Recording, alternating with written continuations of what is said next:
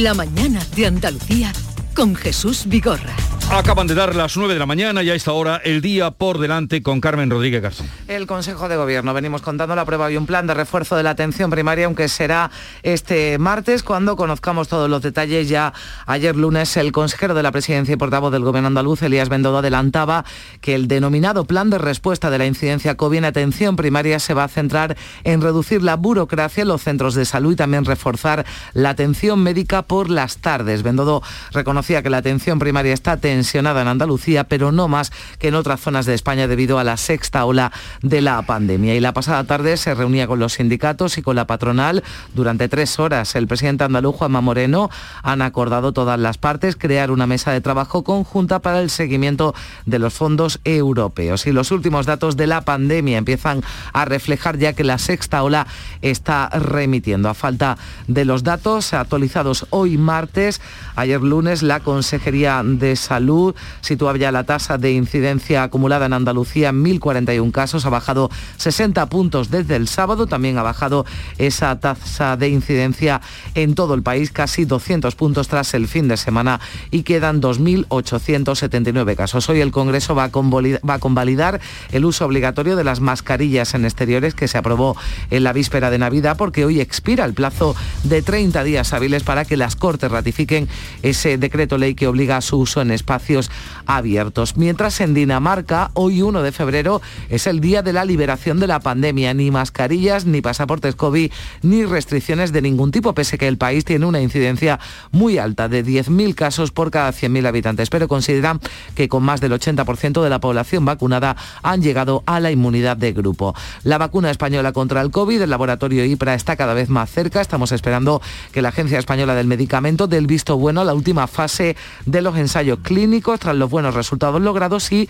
también Hoy la Agencia Federal del Medicamento de Estados Unidos va a recibir la solicitud de Pfizer y de BioNTech, así lo avanza eh, The Washington Post, para empezar a vacunar a niños menores de 5 años en Estados Unidos. El Gobierno además en la reunión del Consejo de Ministros va a aprobar el anteproyecto de la ley por el derecho a la vivienda, lo va a enviar al Congreso, pone además en marcha el Ejecutivo la descentralización de organismos eh, públicos. Cada decisión sobre la ubicación de organismos comenzará y terminará en el Consejo de Ministros, pero pueden presentarse ese procedimiento ayuntamientos y comunidades autónomas. Sobre la comisión que va a investigar en el Congreso los agresiones, las agresiones, los abusos sexuales de la Iglesia, hoy se va a llevar, hoy se va a llevar a cabo la votación en la mesa del Congreso, mientras conocíamos este lunes que la Fiscalía General del Estado asume la investigación de los abusos en la Iglesia. También mirando a Ucrania, hoy volverán a hablar por teléfono el secretario de Estado de Estados Unidos, Anthony Blinken, y el ministro de Exteriores ruso Sergei Lavrov para intentar desatascar la crisis y a Dubái se desplaza hoy el presidente del gobierno, va a presidir el Día de España en la exposición universal que se celebra en Emiratos Árabes Unidos. Como les anunciaba, hablaremos dentro de unos momentos con el vicepresidente de la Junta, Juan Marín. Muchos asuntos, eh, resumidos, eh, unos cuantos ahora mismo en este avance del día, pero algún apunte que me gustaría comentar con vosotros, varios. Eh, ya que estábamos con el tema sanitario, lo de Dinamarca, ¿qué os parece? ¿Una osadía? Un atrevimiento, hay que tenerlo presente, debemos mirarnos. Liberación, con una tasa de 10.000 eh, casos, contagios por 100.000 habitantes. Desde aquí, está muy lejos Dinamarca, pero ¿cómo lo veis? Bueno, em, eh, Dinamarca ha, pegado bandazos también, porque nos gusta hablar mal de lo que hacemos mal en España, pero en algunos países europeos no se han quedado atrás. Dinamarca ha pegado también unos bandazos. Creo recordar que abrieron también ya, o sea, eliminaron todas las restricciones en el verano y a, la vuelta al otoño tuvieron de nuevo que dar marcha atrás. Y otro, y otro apunte, porque conozco también por un familiar que, está allí, em, el número de test que se hace en Dinamarca es extraordinario. Es decir, son otras estrategias. Eh, mm, allí, en, el momento, cualquier persona que llega a Dinamarca tiene que someterse forzosamente a dos test eh, a los pocos días, el día que llega y a los pocos días de, residir en el país. Es decir, hay otros mecanismos de control más allá de las restricciones a las que estamos acostumbrados, que en España son estrategias que en España pues... Mm, prácticamente se descartaron desde el principio, ¿no? Eh, hemos recurrido al autodiagnóstico y a los test de farmacia, pero eh, grandes eh, operaciones de, filtrado de la población mediante test masivos, lo hemos visto en Irlanda, lo hemos visto en Dinamarca, lo hemos visto en Francia y sin embargo no lo, no lo hemos visto en España. O sea, son, son otras estrategias, pero que equivocarse se equivocan también fuera. Sí, sí, sí, pero digo, ¿cómo, desde aquí? ¿Cómo, no pensemos que somos los únicos que, que, tomamos decisiones erráticas, ¿no? Paloma. Sí, bueno, aquí se ha dicho varias veces que hemos superado la pandemia, con lo cual tampoco no, se dice... a mí mucho. Aquí el presidente Sánchez más de una vez hemos vencido al virus. Yo eso lo he escuchado ya varias, varias veces. Yo creo que en la pandemia hemos entrado en una fase clarísima de autocuidado de autocuidado. Aquí la mayoría de las administraciones públicas no quieren hacer restricciones, está clarísimo porque hay que mantener la economía porque hay que mantener la economía y porque por lo menos en esta sexta ola, no sé lo que va a pasar en el futuro, el virus es verdad que ha, que ha sido muchísimo más leve. O sea que yo creo que Dinamarca oficialmente habrá decretado el fin de la pandemia, pero en España oficiosamente la pandemia está superada, porque aquí ya cada uno sálvese el que pueda. Aquí ya solamente es la responsabilidad. La responsabilidad de hacerte un antígeno, la responsabilidad de que si tienes síntomas te quedes en tu casa, porque yo estoy percibiendo en muchísimos sitios gente que a los siete días, sin haberse hecho el antígeno, se va a la calle.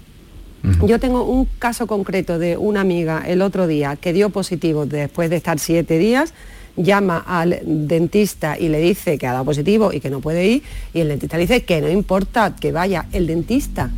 Es que no estoy hablando de ya un centro de trabajo con la mascarilla o sea, que aquí también hemos entrado en una, en, una fase de autocuidado y de responsabilidad, porque las administraciones públicas y los políticos ya no quieren poner restricciones porque se pone, hombre, se pone en peligro la eh, economía. Y yo simplemente quería dar un dato de lo que estábamos hablando antes de la falta de médicos. Pedro Sánchez, en el presupuesto de 2021, solamente ha ofertado nuevas plazas mil y de eh, eh, enfermería 10.000. Eso no es nada para toda España. Solamente en Madrid se han contratado 11.000 profesionales. Con lo cual, no sé si, no sé qué se piensa hacer con 10.000 médicos. No, hay, un problema que ya se ha detectado en, bueno, en toda España y es que el propio sistema de formación que tienen los médicos no se pueden aumentar significativamente las plazas porque no hay hospitales, no hay médicos para atender la formación de los residentes. Claro, un médico ya dedica muchas horas a formar a médicos, eh, pero no puede dedicar todas sus horas a formar a médicos porque entonces no atendería evidentemente sus obligaciones hospitalarias o sanitarias. Claro, ese es un problema muy grande. Tenemos, o, se cambia, el sistema de formación o, se, o se crean nuevas estructuras complementarias con la actual o efectivamente es muy difícil crear eh, mm. plazas a mayor a mayor convenio con hospitales privados también, por ejemplo, para sí, pero fíjate, incluso ahí, incluso ahí creo que ya hay un cierto colapso. He oído, por lo menos, creo mm. recordar que en Murcia eh, decían mm. que ya incluso en el ámbito privado estaba, estaba bloqueado. Eh, pero en todo caso, solo por terminar, yo creo bueno, como decía Teresa, Dinamarca, igual que Suecia y que otros países han dado muchos bandazos, igual que España. ¿eh? Recordemos que se cumplen dos años de eh, aquí va, no va a haber más que unos pocos casos diagnosticados de Fernando Simón. Eh, hemos, vivido, hemos vivido en tiempo real una pandemia y por tanto hemos tenido que ir, que ir mm, cambiando de estrategia, ensayando, haciendo prueba y error. En todo caso, sí que sabemos que a estas alturas decir que, está, que se ha acabado la pandemia, es absurdo decir que la pandemia está en una fase muy distinta de los dos años anteriores después de Omicron, es absolutamente notorio, eh, lo hacen los especialistas, eh, y que la estrategia ya no puede pasar por unas restricciones que bloqueen la actividad económica, parece bastante claro. No solo por una cuestión electoralista, sino por una razón fundamental de salud pública. Eh, las crisis económicas, las crisis, sí, lo, incluimos, las crisis económicas son crisis de salud pública a medio plazo. Pero, una cosita, eh, frente a la liberación de Dinamarca, 1 de febrero, Día de la mm. Liberación, aquí hoy se convalida, Paloma, eh, el uso de la mascarilla en exteriores, que se ha aguantado hasta el final para agotar el plazo. Mm, ¿Sois partidarios? de las mascarillas en exteriores? A ver, el problema... solamente... Sí, eh, no, decía, el problema con las mascarillas, yo que yo, a ver, es, absurdo que yo me tenga que poner una mascarilla para bajar la basura en mi casa, eso, es una ridiculez, o para dar un paseo, ni, no ya en el campo ni en la playa, sino ni siquiera en la ciudad si voy. Pero es verdad que si no, si no se establece una norma muy general y muy amplia, luego vemos, como hemos visto, los estadios de fútbol al aire libre donde nadie tiene una mascarilla. O sea, no somos capaces, parece, da la sensación de que la población general no es capaz de, diferenciar eh, cuándo es necesario y cuándo es absolutamente eh, superfluo y, forma parte de ese teatro pandémico que, que, nos hace pensar que estamos haciendo algo, pero en realidad no estamos haciendo nada. Entonces, mm, yo ahí tengo mis dudas, tengo mis dudas por eso, ¿no? Porque cuando se abre la mano, cuando se abrió la mano, se abrió con matices, o sea, siempre que se garantice la distancia mínima y eso nadie lo cumple. Cuando se dice que no hay mascarilla en exterior, pues nadie Entonces, se la ¿eres partidaria de que se obliga el uso de la mascarilla en exteriores? Yo no. Yo Tú no. Eh, ¿Tú, Teresa? Yo, yo hasta que baje la sexta ola sí la mantendría. ¿Y tú, Paloma? Yo digo Podéis argumentar, ¿eh? Perdón, Paloma, adelante. por, ir a lo concreto y a lo directo. Yo, como no soy científica, digo lo que dicen los expertos. Es una medida de nula efectividad. Con lo cual yo creo que en exteriores no hay que ponerse la mascarilla y cuando entremos en, un sitio cerrado, pues nos la ponemos. Yo simplemente aquí me limito a lo que dicen los efectos. A ver, yo creo y mira que, me la pongo, ¿eh? yo creo que apela a, lo que decía antes Paloma de la responsabilidad individual. Sí, el sentido común, a ver. Sí, hay momentos, hay momentos en que el exterior es como un interior. Es decir, que hay tal densidad de gente en un determinado lugar en que, claro, en un estadio, por ejemplo, o, en, una calle, en un, punto comercial o en un lugar donde haya, cualquier clase de actividad. Hay momentos en que es como un interior. Saca tu mascarilla. Eh, pero que tú tengas que usar permanentemente la mascarilla en exterior para para tener eficacia en esos momentos puntuales, a mí me parece desproporcionado. yo creo que la mascarilla en el exterior no solo efectivamente es ineficaz, sino que genera una fatiga del uso de la mascarilla que es negativa. Eh, a mí me parece que hay que fomentar el uso de la mascarilla todavía en interiores y que hay que fomentar el uso de la mascarilla en, eh, cuando sea necesario, pero hombre... Eh, dentro de, una cosa racional y sobre todo recordemos el factor de la distancia, que es un factor clave. Sí, no, yo te quería hacer un apunte del, tema que hablábamos antes sobre la formación de, los médicos. Me escribe un médico de, Huelva que nos está eh, escuchando. sí, y me dice que lleva nivel en, la, audiencia. Que lleva 25 años de médico de familia, que ha sido tutor de residente, que al año se pueden formar en Huelva entre mm, eh, unos 25 médicos de familia y que con suerte se quedan uno o dos en la provincia. El resto me dice se van a Extremadura, se va a Murcia, se va a Inglaterra, se va a Irlanda mientras las condiciones laborales no sean competitivas, por mucho o poco eh, profesionales que formemos, seguirán eh, yéndose fuera, que es lo que ha venido pasando en los últimos años y lo que no se ha conseguido frenar ni siquiera durante estos mm. meses de pandemia. ¿no? Bueno, otro asunto del día antes de liberaros, la Comisión de Investigación sobre los Abusos Sexuales, ahora mediado también eh, la Fiscalía General, eh, requiriendo a que le pasen todas las querellas abiertas en 10 días de toda la información que hay en España. ¿Qué creéis que pasará con esa comisión que hoy se va a debatir en, el Congreso? Bueno, ¿se va a aprobar o no eh, la Comisión de Investigación de, de Delitos Sexuales producido en la Iglesia? Bueno, yo creo que hay a ver, yo creo que estamos afortunadamente en un, estadio muy posterior al que hemos vivido en las eh, décadas anteriores, donde ha habido una evidente resistencia a esa investigación. En la última visita línea de la Conferencia Episcopal Española a Roma, eh, la propia Iglesia hizo una escenificación pública muy, eh, en fin, con un tono muy distinto al anterior, comprometiéndose a esa investigación. En cuanto a la política, bueno, yo el temor que tengo, hay que recordar que el, ciudadano que ha conseguido 50.000 firmas pide que se investiguen y que no se limite únicamente al credo católico, que se investiguen todas las iglesias y que se investigue, por ejemplo, los centros de menores, los centros tutelados. Eh, el problema de esto, ya sabemos que muchas veces se utiliza lo de todas las condenamos todas las violencias, mm, que a veces esto de extender todas las pedrastias eh, es un modo de sacar el foco de lo que realmente requiere una mayor investigación una mayor determinación Pero también es verdad que las comisiones de investigación, yo sé que Teresa va a decir que todas son buenas, eh, las comisiones parlamentarias. yo no, pero, ¿eh? Pero eh, las comisiones de investigación también sabemos que también son un espectáculo. Además de ser de dar información, son un espectáculo. Y hacer espectáculo de esto yo creo que eh, sería muy negativo. Esto requiere lo que yo creo que el Partido Socialista defiende en mayor medida hasta ahora y, creo que va a seguir haciéndolo, que es la comisión de expertos. Es decir, que el Parlamento nombre a un grupo de auténticos especialistas que desarrollen una investigación solvente. Teresa. Sí, porque además en este caso eh, yo estoy de acuerdo con eso. A mí tú sabes que me encantan las comisiones de investigación, pero no, quiero decir, no, no es ninguna varita mágica, ni siquiera es aplicable en todos los casos, ni estoy de acuerdo con todas las que se propongan. ¿no? Eh, creo que además estamos hablando de, un tema que afecta a la, privacidad y a, de menores de edad. Eh, mm, eh, incluso de adultos que, fueron menores de edad en el momento de, ser víctimas de esos abusos, y, que, desde luego requiere de, mm, de políticas muy finas, muy atinadas, ¿no? Para no, precisamente para no hacer más daño del que se pretende evitar.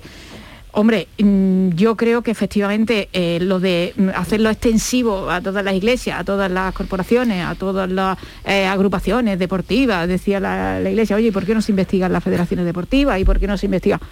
Pues mire usted, pues porque ah, por, algún sitio hay que empezar y precisamente la iglesia no ha dado muestra de ese esa necesidad de, ese ejercicio de conciencia y esa auditoría interna que tendría que haber hecho hace ya probablemente muchos años. ¿no? Entonces, pues yo sí me parece, sí me parece oportuno.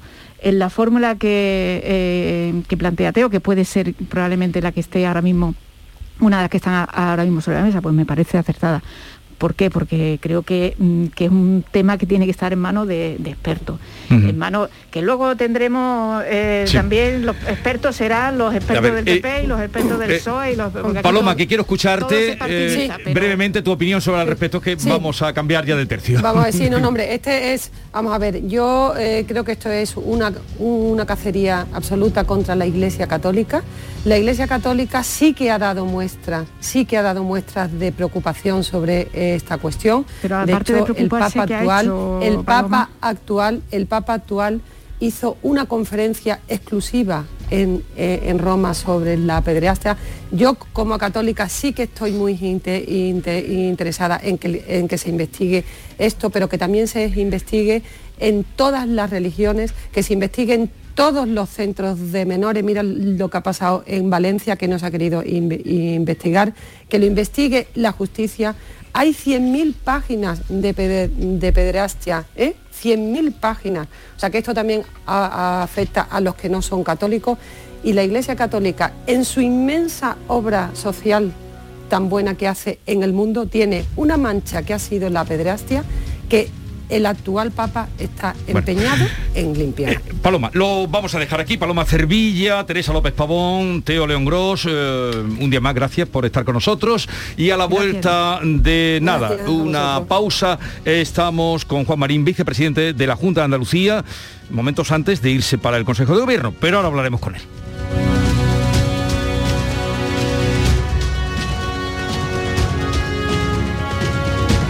La mañana de Andalucía con Jesús Vigorra.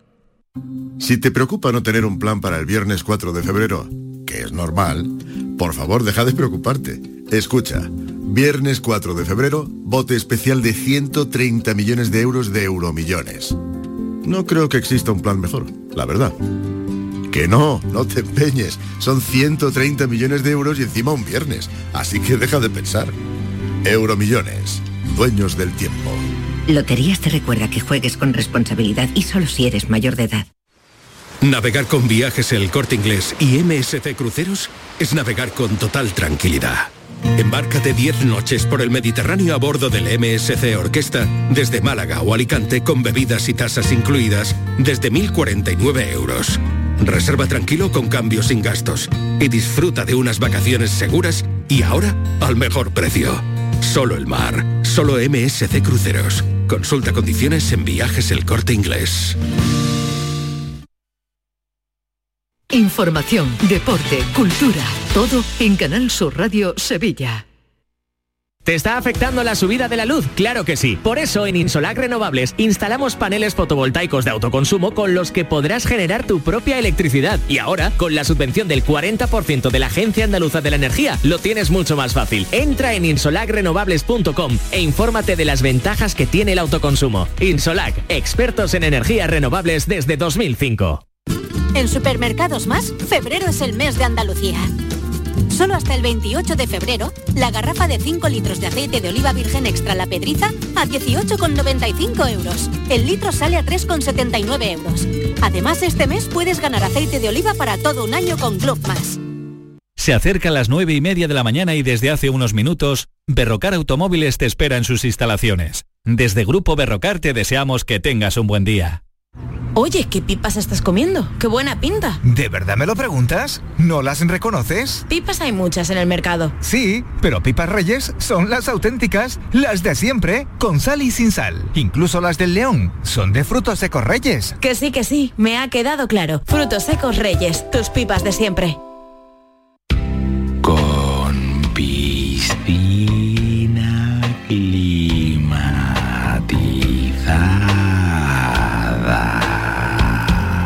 Gánalo rápido, disfrútalo lento. Con el Rasca Mega Millonario de la 11, gana hasta un millón de euros al instante y disfrútalo.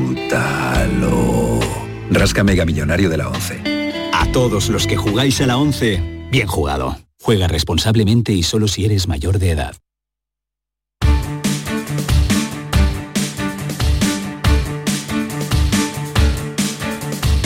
En Canal Sur Radio la mañana de Andalucía con Jesús Vigorra.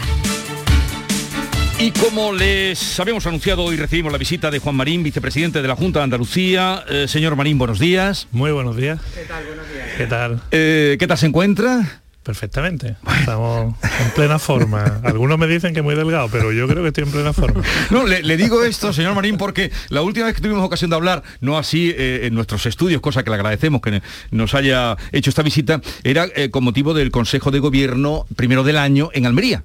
Exacto, justo minutos después de hablar contigo. Y, hablamos con pues usted, en fin, que tampoco le, pusimos ningún brete ni nada. No, no, no, además recuerdo que fue una conversación muy, muy agradable. Y poco después fue cuando usted tuvo un bajonazo. Sí, sí, tuvimos un pequeño contra contrapié, pero bueno, ya está bien, afortunadamente, allí me atendieron estupendamente en el Torre Cárdenas y ya por la noche pues me pudieron dar el alta y después de hacerme un cateterismo y me mandaron para... Me vine para Sevilla, no me quedé en Almería, algunos me dijeron, ¿y por qué no te quedaste allí?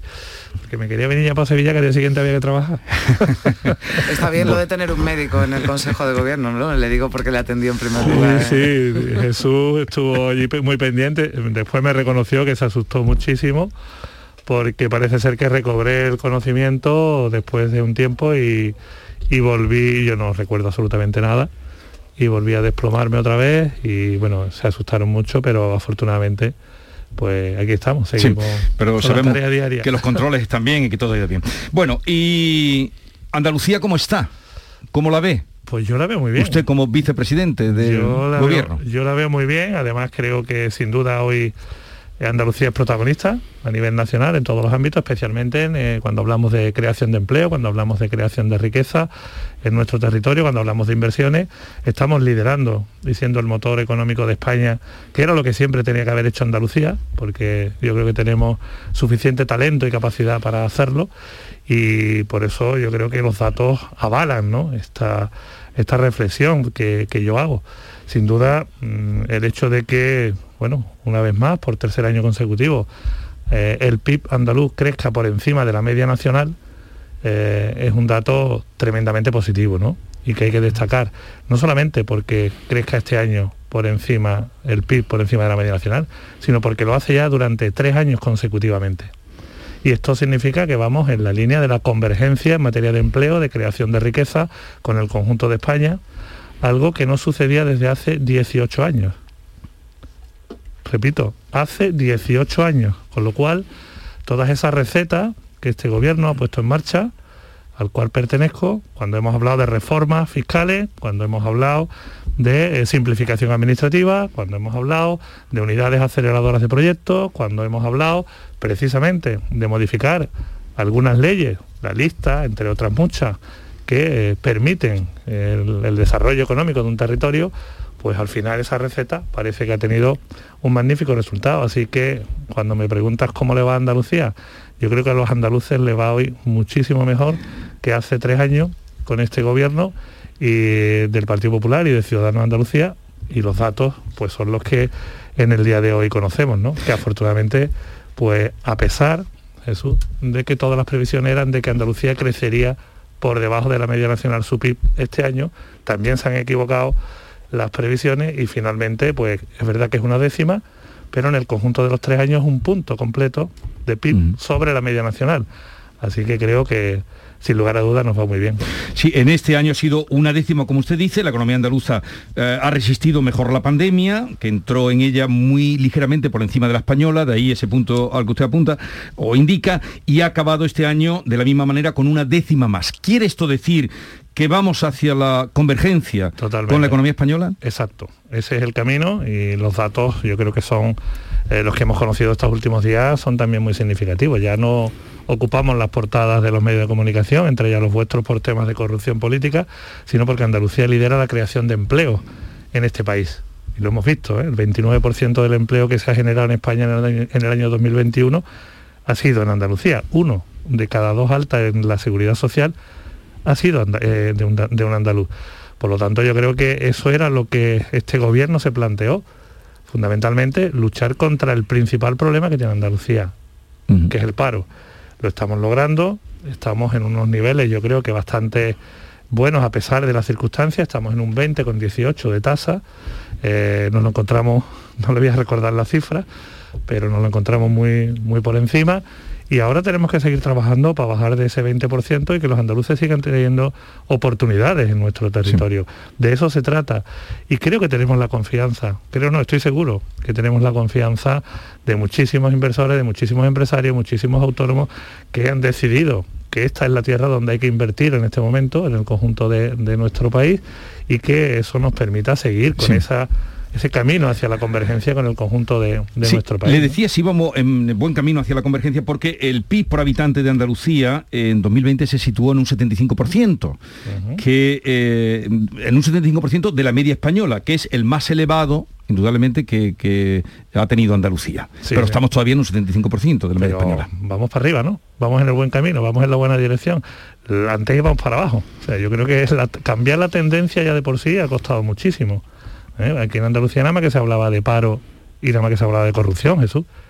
De eso es de lo que se hablaba en Andalucía. Y ahora se habla de que somos la comunidad autónoma que más empleo genera, la que más crece económicamente en términos absolutos. Estamos viéndolo por encima de la media nacional y que además, si todos los indicativos y las previsiones de este año 2022 también se cumplen, que nos sitúan en todos los observatorios económicos, BBVA, todos los, todos los indicadores económicos dicen que vamos a crecer por encima del 5,7%, esto quiere decir que nos podríamos ir ya, habríamos recuperado casi los 10 puntos que perdimos, algo más de 10 puntos, con la caída en el año 2020 del PIB por motivo de la COVID, es decir, recuperar en dos años todo eso que se ha perdido en materia de empleo y de crecimiento económico en una comunidad autónoma como Andalucía, que tiene 8 millones y medio de personas, que es la de las más, la más poblada de España, con 87.000 kilómetros cuadrados y con las tasas de desempleo que hemos estado sufriendo durante tantísimos años, me parece que sin lugar a dudas es un éxito eh, importante que hay que reconocer.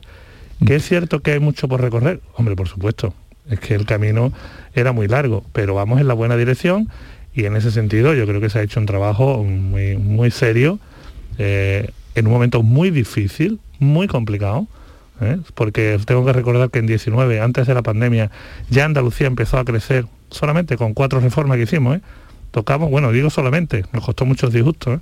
hasta nos rodearon el Parlamento, pero evidentemente con cuatro reformas que nos habíamos comprometido con los andaluces, que la primera fue la, reforma, la primera reforma fiscal que hicimos, que después han hecho tres más, con la simplificación administrativa, recuerdo, con la apuesta decidida por los autónomos, por los emprendedores, por las empresas, poniendo en marcha medidas que le hicieran la vida más fácil al que quería invertir en Andalucía. Con esas medidas ya en el 19 empezamos a crecer por encima de la media nacional. Nos paró la COVID, como paró a, a muchas otras comunidades autónomas.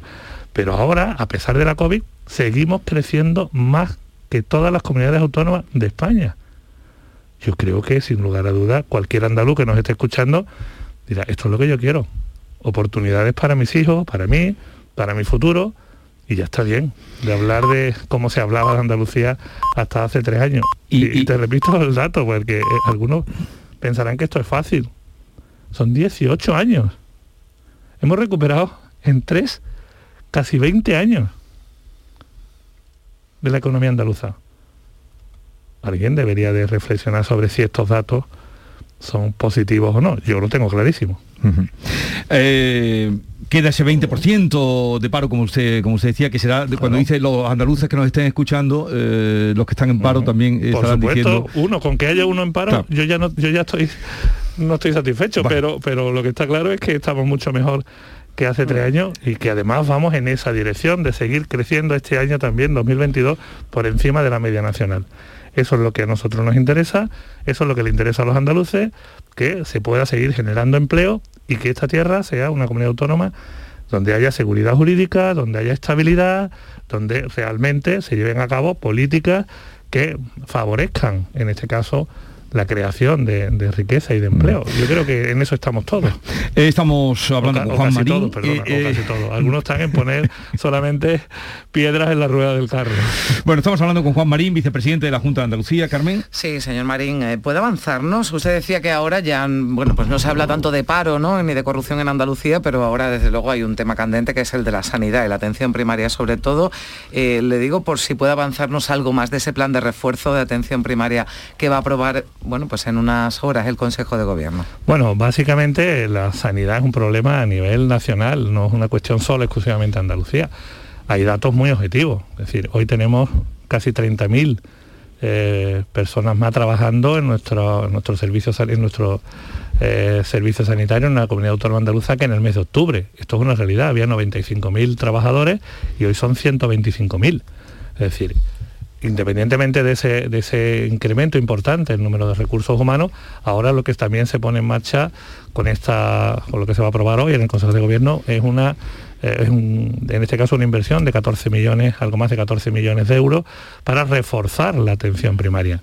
En este caso estamos hablando de que, como le digo, con ese personal que ya tenemos, incrementar en, horas extra planes de refuerzo, igual que hice yo en justicia. No sé si recordarán ustedes que en justicia pusimos en marcha un plan de refuerzo con los propios funcionarios de la Administración de Justicia, donde se ampliaban la posibilidad de trabajar eh, dos días por la tarde, tres horas a la semana, con lo cual hemos reducido la pendencia que había en la Administración de Justicia en muchas, en jurisprudencias. Eh, bueno, un poco ese, es el proyecto ¿no? Eh, que presentará el consejero dentro de un rato eh, en el Consejo de Gobierno que va en esa línea de reforzar la atención primaria con todos los centros de atención primaria abiertos, más de 1.500 centros que hay, independientemente de eso, para dar la oportunidad que todo ese personal pues, pueda también, eh, con esas horas de refuerzo, eh, reducir las listas, en este caso, las horas de espera de los pacientes a la hora de poderlo atender. Bueno, hay quien dice que ya la pandemia, tal y como lo dicen algunos expertos, tal y como la hemos vivido estos dos años, ya está, se da por, por terminada, ya llega otro tipo, otro tipo de, pandemia, otro tipo de, situación se plantea, lo digo porque, por ejemplo, hoy en Dinamarca, ¿no? Es el día de la liberación, allí ya desaparecen pasaportes, mascarillas, eh, restricciones, se plantea la Junta, tal y como está la situación, el gobierno andaluz, dar algún paso más eh, bueno, en la medida de, eliminar algunas eh, restricciones que todavía pueden quedar vigentes? Mire, si utilizáramos la sanidad como un arma ideológica, probablemente sí. Pero es que la salud y la vida es muy serio, es lo más serio. Y la única manera de tomar decisiones es escuchar a los expertos, que hasta ahora nos han traído hasta aquí y nos han salvado miles de vidas en Andalucía. Por lo tanto, no vamos a dar ningún paso a este gobierno eh, para obtener, digamos, el favor del, público, sencillamente porque eso se pueda considerar eh, una medida de liberación. Esto es muy serio, aquí sigue muriendo gente todos los días. Yo no sé en Dinamarca, supongo que también. ¿Eh? Tengo que recordar que Dinamarca, si no me equivoco, es un país que es aproximadamente el 50% de Andalucía, unos 4 o 5 millones de habitantes. Mm. Andalucía son 8 millones y medio de andaluces y todos los días, desgraciadamente, estamos viendo como hay cifras de fallecimientos, de personas ingresadas en las unidades de cuidados intensivos, de, en este caso también, eh, que en algunos momentos provocan una saturación en los servicios de atención mm. primaria, con todos los test, con todas las pruebas que se realizan. Es decir, estamos hablando de cosas, como le digo, tremendamente serias. Y esto hay que tomárselo con esa seriedad. Y los andaluces yo creo que están, eh, bueno, se sienten protegidos por, eh, por, este, por las decisiones que ha tomado este gobierno, que las ha tomado siempre en base a lo que el comité de expertos nos ha dicho.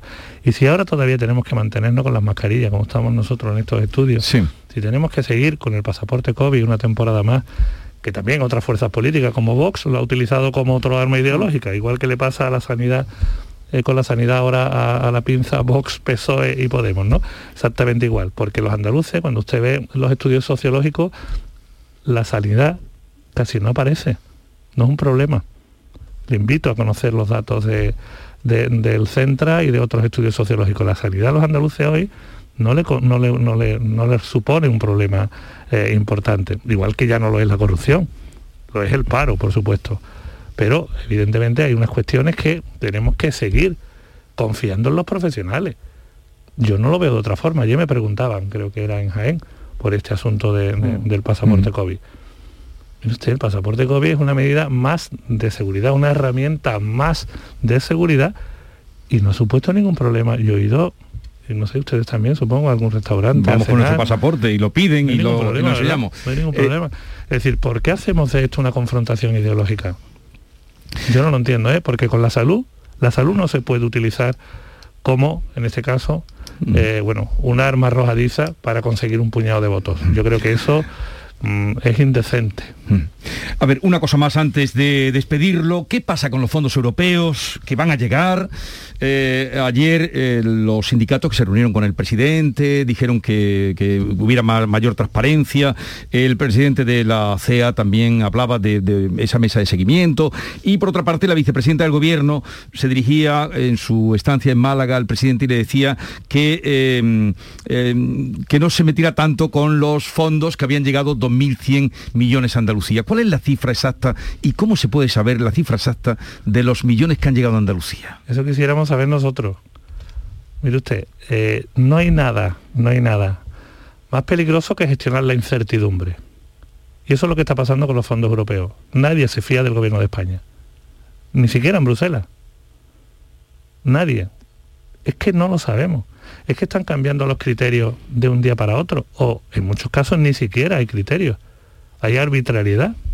Y lo estamos viendo. Ahora lo vamos a ver con Extremadura, lo hemos visto en Vigo. O sea, es que así no se puede trabajar. Eso fue lo que ayer se trasladó precisamente a CEA y a, los sindicatos, a Comisión y UGT, y evidentemente poner en marcha una mesa en la que puedan participar también los agentes sociales, la hmm. patronal y los sindicatos, para que conozcan de primera mano cuál es la situación, creo que es positivo. Eso, de eso se habló ayer. Pero evidentemente gestionar la incertidumbre, como le decía, es que es imposible. Pero usted nos puede decir el número de la cifra que ha llegado a Andalucía. La cifra que ha llegado a Andalucía, pero en términos económicos, sí. el dinero no ha llegado. Pues entonces, esos 2.100 millones, Va a llegar, claro, van a llegar. Como muchos otros van a llegar. Pero mientras, pero independientemente de que lleguen, el problema no es cuánto llegue, sino en qué condiciones y para qué. Porque estos fondos, teóricamente, Europa los distribuye entre los países miembros en función de unos criterios muy claros. Tasa de paro, renta per cápita y población. Pero cuando llegan a España, el señor Sánchez y la señora Montero, vicepresidenta, los reparten como les da la gana. Con unos criterios totalmente arbitrarios. Y si no, que alguien me explique cómo de 3.400 millones de euros que hay para eh, políticas en materia de turismo, a Andalucía le corresponden 229 un 6%, cuando aportamos más del 26% ¿eh? al turismo nacional desde nuestra comunidad autónoma. ¿Cuál es el criterio?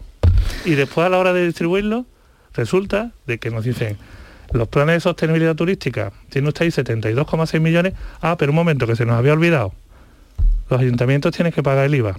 Mm. Pero mire usted. No, no, pero es que además, tenga usted en cuenta que los proyectos los aprobamos nosotros desde Madrid, no los aprueban ustedes desde Andalucía. Y, encima te dicen, del 1 de enero al, 31 al 30 de marzo vamos a abrir la convocatoria para los planes de cohesión territorial. Hoy aquí estamos. A 1 de febrero. Pues todavía no se ha abierto la convocatoria, señor Jesús. bueno. Don Jesús Vigorra, eh, eh, estamos, estamos a 1 de febrero. Esperemos que con esa mesa de seguimiento... A ver cómo gestiona usted eso. no, no, la mesa de seguimiento, a ver cómo gestiona. y a ver cómo no... Cómo la mesa es para darle información. Sí, para, eso, para dar información. Totalmente claro. Y, para saber exactamente, quitar la incertidumbre y despejar la, incertidumbre. imagínese por la mañana que viene usted para acá para trabajar y le dice, no, no, es que no sé qué con tertulia va a tener usted allí. Bueno, pero es que no sabemos de qué vamos a hablar el día de hoy pues así acudimos a las comisiones que se nos, que se nos convocan de vía telemática cada vez que se nos convocan. Déjeme, bueno. déjeme que le haga una última pregunta. ¿Usted piensa que no va a influir nada lo que ocurra en Castilla y León el día 13 de febrero, en que se convoquen elecciones en Andalucía? Bueno, yo confío en que Paco Egea, como demostró anoche, consiga un magnífico resultado y que podamos gobernar en Castilla y León. Estoy totalmente convencido. Si alguien vio el debate anoche, eh, no tiene ninguna duda de lo que realmente representa eh, mi compañero, en, este caso en Castilla y León, no solamente en cuanto a la solvencia, en cuanto a su capacidad, sino en la seriedad y en la utilidad que ha tenido para el gobierno de Castilla y León y estoy convencido que va a ser un resultado magnífico. Pero también es cierto que las elecciones en función de dónde se celebran, pues eh, afectan de una o de otra forma principalmente a los ciudadanos de esa comunidad o de los municipios o del país. En este caso, eh, estoy convencido, como te digo, que, que, va a ser un magnífico resultado, que vamos a gobernar nuevamente Castilla y León ¿eh? a pesar de, lo que el señor Mañueco pueda eh, intentar decir, que ya lo vimos anoche, que, no es, que es cero, nada, y a partir de ahí, pues una vez que se celebren esas elecciones, nosotros empezaremos, como no puede ser otra forma, a trabajar ya, porque supongo, ¿eh? Que las próximas serán las andaluzas, porque iban a hacerlo y fíjese usted, nos han metido en medio las de Castilla y León. Pero no cree que puede influir la decisión del presidente, que es el que tiene que tener la última palabra, que resultado saque el Partido Popular o no, Vox, no, en absoluto. Yo creo que tanto Juanma como yo lo tenemos muy claro.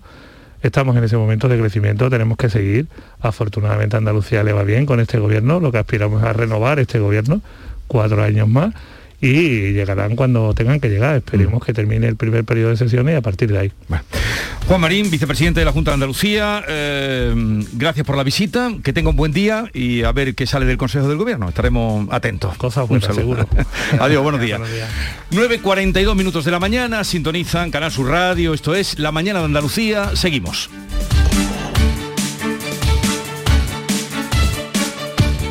La vida es como un libro y cada capítulo es una nueva oportunidad de empezar de cero y vivir algo que nunca hubieras imaginado. Sea cual sea tu próximo capítulo, lo importante es que lo hagas realidad. Porque dentro de una vida y muchas vidas, ahora en Cofidis te ofrecemos un nuevo préstamo personal de hasta 60.000 euros. Entra en cofidis.es y cuenta con nosotros. Buenos días. Hoy es 23 de diciembre, Día del Pequeño Comercio. Si tienes que hacer un regalo, aprovecha. Buenos días. Hoy es 4 de enero, Día del Pequeño Comercio. ¿Has probado a comprar por WhatsApp? Buenos días. Hoy es 9 de febrero, Día del Pequeño Comercio. Acércate a tu tienda y déjate asesorar por auténticos profesionales. Hagamos que todos los días sean el Día del Pequeño Comercio. Haz tu compra hoy mismo en persona o en su tienda online. Junta de Andalucía. En cofidis.es puedes solicitar cómodamente hasta 60.000 euros, 100% online y sin cambiar de banco. Cofidis, cuenta con nosotros.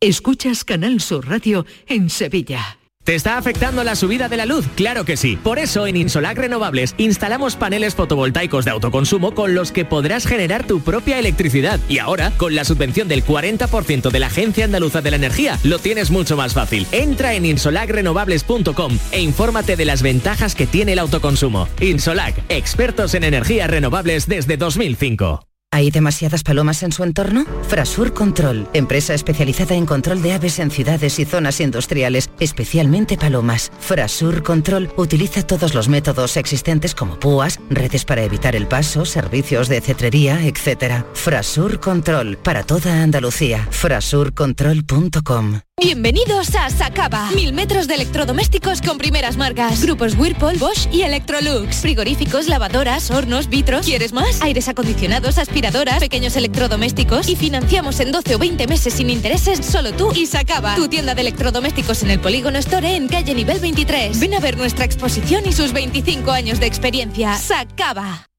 Si te preocupa no tener un plan para el viernes 4 de febrero, que es normal, por favor deja de preocuparte. Escucha. Viernes 4 de febrero, bote especial de 130 millones de euros de euromillones. No creo que exista un plan mejor, la verdad. Que no, no te empeñes. Son 130 millones de euros y encima un viernes. Así que deja de pensar. Euromillones, dueños del tiempo. Loterías te recuerda que juegues con responsabilidad y solo si eres mayor de edad. En Canal Sur Radio, por tu salud, responde siempre a tus dudas. ¿Usamos correctamente los medicamentos? ¿Abusamos de ellos en ocasiones? ¿Atendemos siempre las indicaciones y prescripciones de los médicos? ¿Puede haber complicaciones si no lo hacemos así?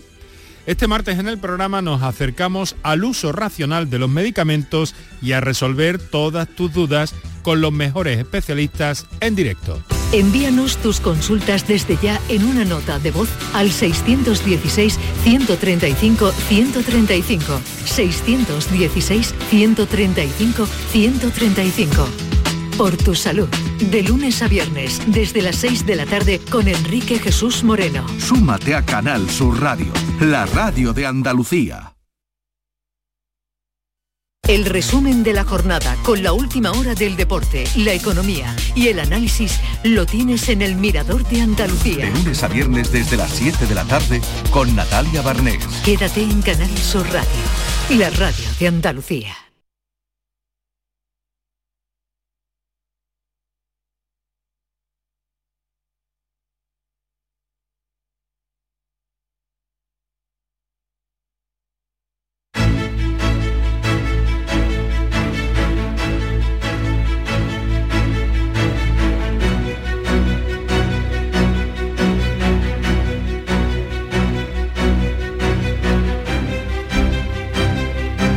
Seguimos en la mañana de Andalucía, dando la bienvenida a David Hidalgo. Buenos días, David. Buenos días, Jesús.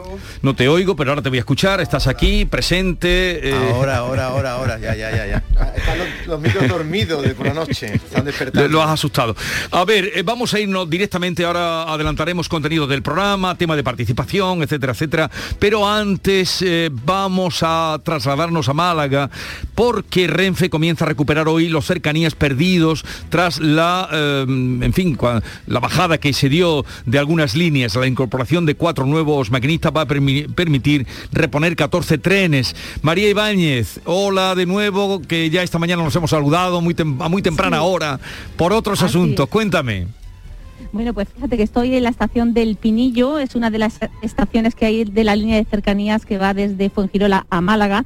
¿Por qué me he venido aquí? Bueno, pues porque para contaros que, como tú bien dices, se recuperan 14 de los 34 servicios diarios de cercanías en Málaga cancelados desde el pasado mes de noviembre. ¿Por qué se cancelaron? Bueno, según el Gobierno Central había mm, una falta de, de conductores debido a la pandemia, debido a las dificultades que había para la selección, formación y homologación de maquinistas, no había maquinistas y por eso se suprimieron 14 de, se suprimieron 34 servicios. Hoy se ponen en marcha, se recupera un tercio de esos trenes suprimidos de esta línea y de la línea también que une la capital con Alora. Con Alora. Pero vamos a, a palpar un poco la opinión de la gente que hay aquí eh, en esta estación a ver, a ver qué opinan. ¿Utilizáis vosotros el, el cercanía muy a menudo? Todos los días. ¿Y cómo estáis pasando estos últimos meses en los Pues, que se han suprimido tantos trenes? La verdad, muy mal.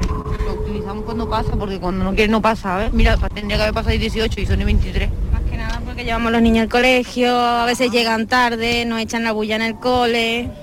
Marrón, vamos. Han puesto cuatro choferes, se supone. Pero vaya, que así van. Que si no le enseñan antes, seguimos la misma, porque mira, los trenes se siguen retrasando. La gente que tiene que trabajar, nosotros pagamos el tren, no tenemos la culpa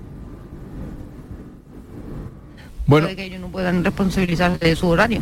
De verdad, este tren aquí cercana es malísimo. A veces no viene. Muchísima gente pone así de pegado, bueno. Es muy caótica, va mucha gente, mucha acumulación. Luego después, por ejemplo, los horarios que yo normalmente tengo que cogerlo, hay muy pocos trenes. La que yo voy asustada. Digo, si aquí no cojo yo el COVID, no lo cojo en ninguna parte. Gracias, gracias. Bueno, es que fíjate que la, la- la tensión que ha habido durante todos estos meses es que la gente pues va afinada en los trenes, bueno, porque como han suprimido servicios, pues eh, faltan, falta capacidad para acoger a tanta gente. 11 millones y medio de pasajeros tiene esta línea que une Fuengirola con la capital cada año. O sea, Hmm. no solamente la utilizan gente, como decían, que iban a llevar a al niño al colegio, que van a trabajar, sino muchísimos turistas de la Costa del Sol alojados pues en toda, en toda la costa, desde Fuengirola hasta la capital, pues son los que utilizan estos trenes. Se recupera un tercio. El sindicato CGT sigue denunciando que faltan otros 18 trenes más por recuperarse y que lo que han puesto ahora mismo pues es, mm, han venido a decir que es un, es un parcheo. Sí. Sí, también los testimonios que recogías, María Ibáñez, estaba la queja de retrasos, de masificación. Eh, ¿Se sabe cuándo podrían incrementar esas líneas? Porque, como tú recuerdas, eh, son 14 de 34 que estaban suspendidas.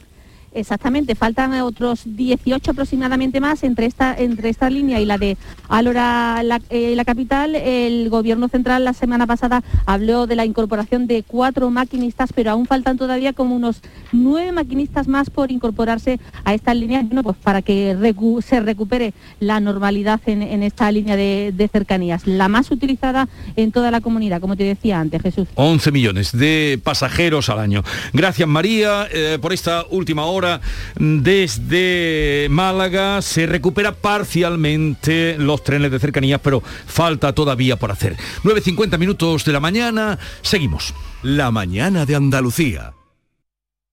Sevilla. Canal Sur Radio. Estrés, reuniones, planificaciones. Respira. Si eres autónomo, en Caja Rural del Sur te ofrecemos la tranquilidad que necesitas. Cuéntanos tu caso y nos encargaremos de todo. Te esperamos en nuestras oficinas. Caja Rural del Sur. Formamos parte de ti. Hay muchos psicólogos, pero muy pocos valorados entre los tres mejores de España en los Doctoralia AdWords y Francisco Hidalgo del Centro Avanza es uno de ellos. Nuevo centro especializado en psicología para niños y adolescentes en Sevilla Este, con tu primera visita gratuita. Déficit de atención, hiperactividad, dificultades académicas. Más información en avanza.com con doble N. Llámanos al 651 63 63 63. Es el momento de disfrutar de las rebajas del Centro Comercial Los Alcores. Ven y descubre las mejores ofertas en moda, complementos, hogar, ocio y restauración. Y pasa un momento inolvidable. Ven a visitarnos en Autovía A92 Salida 7, Alcalá de Guadaira. Centro Comercial Los Alcores. Mucho donde disfrutar.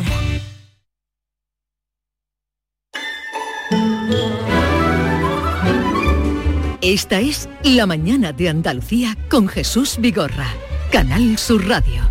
Avance de contenidos y especialmente tema de participación para hoy a partir de las 10. ¿Qué pues, le vamos a proponer a los Un oyentes? tema muy bonito, Jesús. ¿Tú alguna vez te has equivocado o has tenido algún No, me problema? equivoco mucho. ¿Y has tenido Mm. una segunda oportunidad en ese error? ¿A que sí? A veces sí, a veces, A veces no. sí, a veces bueno, no. tú sabes que hay una ley de segunda oportunidad, es una ley que existe en España, que entró en vigor en el 2015, mediante la cual aquellas personas sobreendeudadas que hayan, se hayan arruinado por la crisis del 2008, por un fracaso empresarial o personal, ¿sabes que pueden conseguir la liberación total de sus deudas y reiniciar desde cero su vida económica? Bueno, pues esto existe, lo que pasa es que es una ley poco conocida. Y recientemente un juzgado de Aracena ha exonerado de, de pagar 60.000 euros a una mujer que tenía eh, la mujer un negocio de hostelería tras la crisis económica y el abogado que ha ganado el caso, pues va a estar hoy con nosotros. Vamos a abrir nuestros teléfonos, el 670-940-200, para que eh, las personas que crean que puedan reunir los requisitos para acogerse a esta, a esta ley, le puedan preguntar al abogado, ¿tiene usted alguna deuda? ¿Cree que mm, la, ley de segunda oportunidad puede usted acogerse a ella? Yo creo que... Creo que es de interés, de sumo interés. Estará con nosotros a partir de las 10 para que ustedes sepan qué es eso de la segunda oportunidad, cómo se regula, quiénes pueden acceder. Tenemos ya sobre la mesa una sentencia concreta. Concreta. Y es que se van a devolver, no, que van a exonerar de pagar 60.000 euros. A una mujer que tenía esa deuda con un, o- o- un banco por una... O con varios. O con varios, con- porque se hundió su negocio tras, Sí. tras la crisis económica del 2008. Pues creo que es de interés para que todos los oyentes estén atentos y sobre todo pregunten ustedes sin complejos cuando esté aquí lo que quieran saber eh, al eh, abogado que va a estar con nosotros. Eso será a las 10, a las 10 y media, nuestra habitual sección de las palabras, parole, parole, con Carmen Camacho, también a Alfredo Valenzuela, que nos va a hacer su recomendación de lectura, y a las 11, a nadie le gusta tener un lío ni un guirigay, pero a nosotros nos encanta. nos encanta un guirigay. Nuestro guirigay. Hoy los guiris, que además vamos a tener una invitada especial. Y para terminar nuestro programa, nos visita hoy Rosario la Tremendita.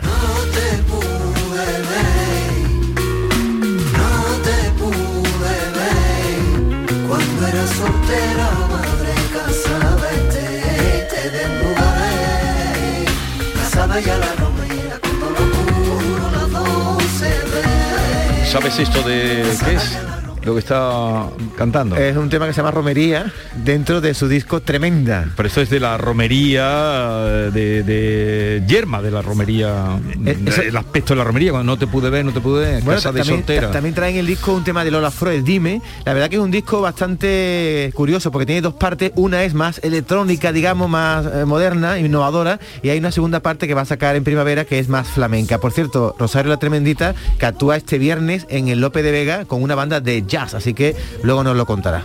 Ella siempre está rompiendo moldes, es la flamenca con su bajo eléctrico, ¿eh? que es con el instrumento que se hace acompañar. Ella siempre investiga mucho otros acompañamientos al flamenco, que no es la guitarra, y efectivamente us- usa mucho la guitarra eléctrica.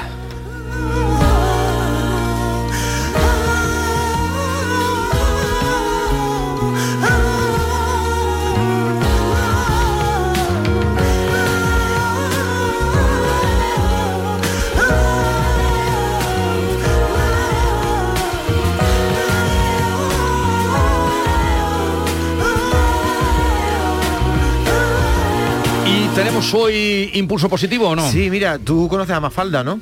Bueno, tú no la conoces físicamente porque no existe. Bueno, sí existe. He leído Mafalda, sí, he leído los cuentos de Quino. Los, ¿Tú, los- tú no estás en Oviedo, un banco que hay que está ahí allí?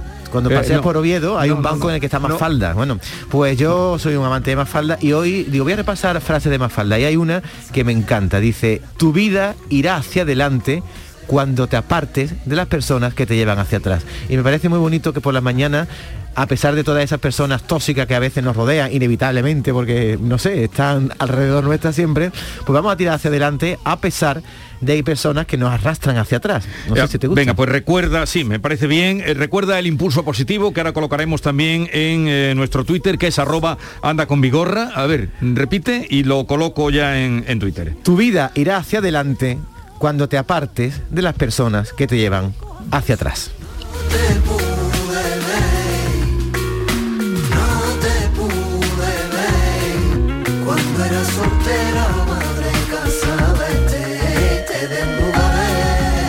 Las tierras de Castilla vuelve a librarse batalla electoral. Esta vez eh, son las elecciones con la mirada puesta en la vecina Portugal o en lo que allí ha pasado. Y anota García Barbeito que otra vez quedan relegados problemas como la pandemia, el paro, la vivienda, en aras de la guerra política. Querido Antonio, te escuchamos. Muy buenos días, querido Jesús. Perversos de elecciones. Varios rebaños distintos se asustan, corren, se mezclan. Después, organice usted nuevamente a las ovejas. Las churras con las merinas y las blancas con las negras, las de este con las de aquel y las mías con las vuestras. El patio español está que no da pie con cabeza. ¿Será porque en Portugal Costa ganó la pelea? ¿O será porque en los nuestros hay más miedo que certeza? Lo de Castilla y León es de León con melena. Los socialistas de aquí andan ajustando cuentas y poniendo a Portugal como ejemplo de la izquierda. Y Aznar soltando un discurso que a Casado no contenta, aunque más tarde los dos borran las palabras viejas y dicen que sí, que sí, que son de centro derecha y todos al mismo son, irán a ganar. Y suena, no lejos de populares, la voz de Vox. A parcera, socios en esta ocasión para dividirse de tierra, para catar del perol, para conseguir prebendas. Y a las alturas que estamos, se habla menos de pandemia, de reforma laboral y de Nadal y sus gestas. En las alturas que estamos, pregunto, ¿quién me contesta dónde la derecha está y por dónde anda la izquierda? Castilla y León lo sabe, lo sabe esa hermosa tierra que ve llegar candidatos y al cuerpo no se le pega la ropa que en la ocasión es natural, lleva puesta. Lo ajeno parece propio y la propia cara ajena. Ni Dios sabe de quién son las lindes en la hora esta. Y España, por más que mira y por más que ver quisiera, el rostro de la verdad no ve más que mucha niebla.